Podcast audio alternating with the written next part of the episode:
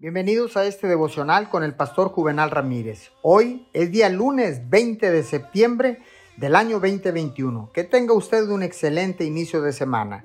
La palabra dice en el libro de Efesios 6:16. Además de todo esto, tomen el escudo de la fe con el cual pueden apagar todas las flechas encendidas del maligno.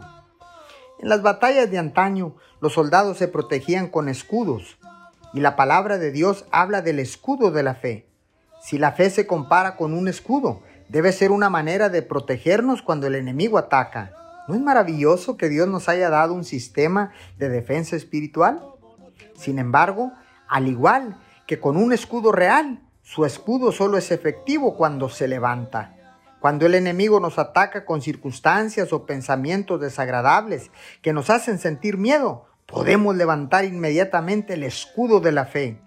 La manera en que lo hacemos es decidiendo que pondremos nuestra confianza en Dios en lugar de tratar de encontrar nuestro propio camino a la victoria. Es útil decir en voz alta, confío en Dios en esta situación, mi fe está en Él. Dígalo con firmeza, con convicción.